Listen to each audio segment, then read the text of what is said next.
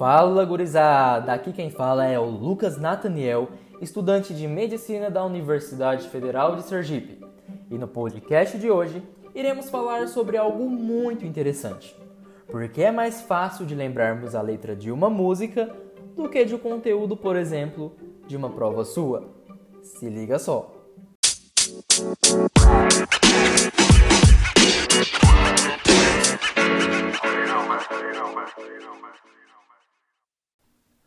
Antes de respondermos essa pergunta, é necessário que saibamos de alguns conceitos importantes e, acima de tudo, entender o que é e como funciona o cérebro humano, além do que é a música. O cérebro humano é um órgão que fica dentro da nossa cabeça, sendo ele considerado o todo-poderoso de toda inteligência e aprendizagem. Isso porque é ele quem recebe, processa e gera respostas às mensagens que chegam até ele. Vamos fazer o seguinte: imagine o cérebro como uma laranja. É, isso mesmo, uma laranja. Agora, parta essa laranja ao meio. Você terá duas partes, certo? Pois bem, o nosso cérebro também é dividido em duas partes, sendo essas chamadas de hemisfério direito e o hemisfério esquerdo. Cada hemisfério possui funções diferentes.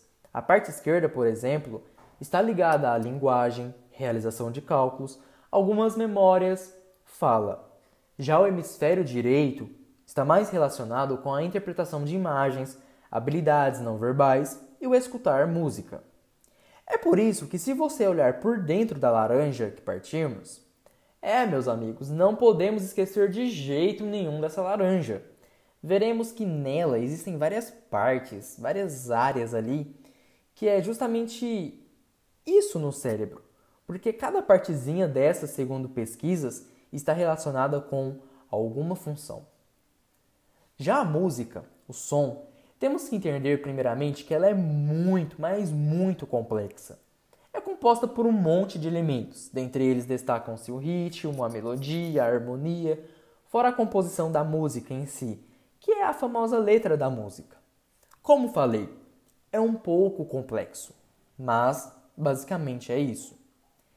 Assim, quando você ouve uma música do seu celular ou computador, elas chegam até o nosso ouvido, na orelha, e de lá são levadas até o nosso cérebro, por meio de impulsos.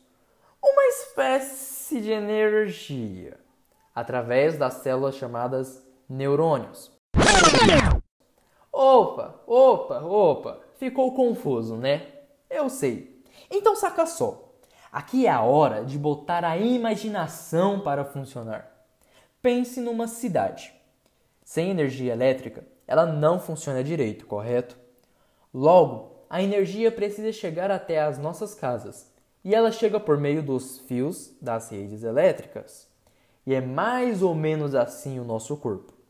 Esses fios que conduzem respostas e informações pelo nosso corpo são os neurônios.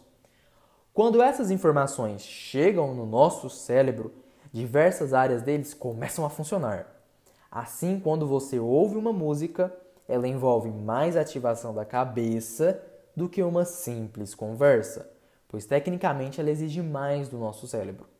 E aí você deve estar me perguntando: como assim, Lucas? Você vai saber muito bem do que eu estou falando.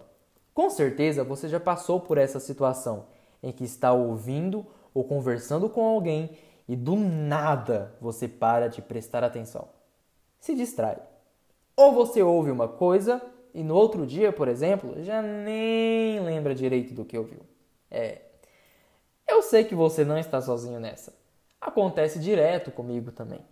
Isso porque o conteúdo dessas conversas são mais fáceis de se perderem com o tempo, o que acaba sendo difícil a sua memorização.